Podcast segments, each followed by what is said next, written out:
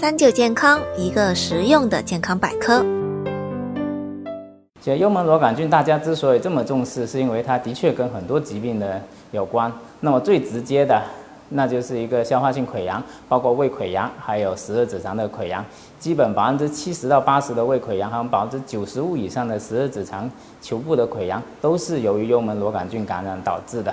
那另外一个，也就是大家谈癌事变的，就是胃癌。胃癌患者中有大概百分之五六十的患者是有幽门螺杆菌阳性的。那么现在从一个人群来统计来说呢，幽门螺杆菌阳性的患者，大概有百分之一的患者有可能会发展为胃癌。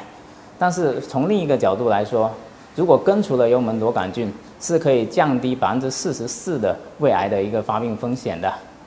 另外一个还有一个淋巴瘤。淋巴瘤那个的幽门螺杆菌感染的发生率也非常高的。那其他的幽门螺杆菌感染可以导致的其他最常见的疾病就包括胃糜烂、胃炎，另外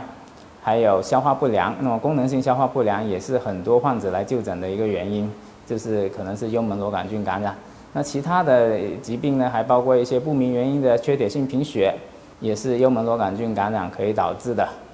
那么现在最新的一些研究也发现了很多疾病是有正相关的，包括糖尿病，还有老年痴呆，包括脂肪肝、肠癌、肠息肉，还有很多常见的一些过敏性的疾病，都发现是跟这个细菌的感染有关的，但是就没有说直接的一个证据，只是说这部分患者。就是比如说糖尿病病人哦，他幽门螺杆菌感染的几率会比非糖尿病病人高。那么在日本，他已经把糖尿病列入又根除幽门螺杆菌的一个适应症了。那么我们国内还没有把糖尿病列入其中。如果是一个急性的感染，就是举个例子，就是幽门螺杆菌的一个发现者，也是诺贝尔得奖那个 m a s h e r 教授呢，那他就是通过直接饮用了含有幽门螺杆菌的那个溶液。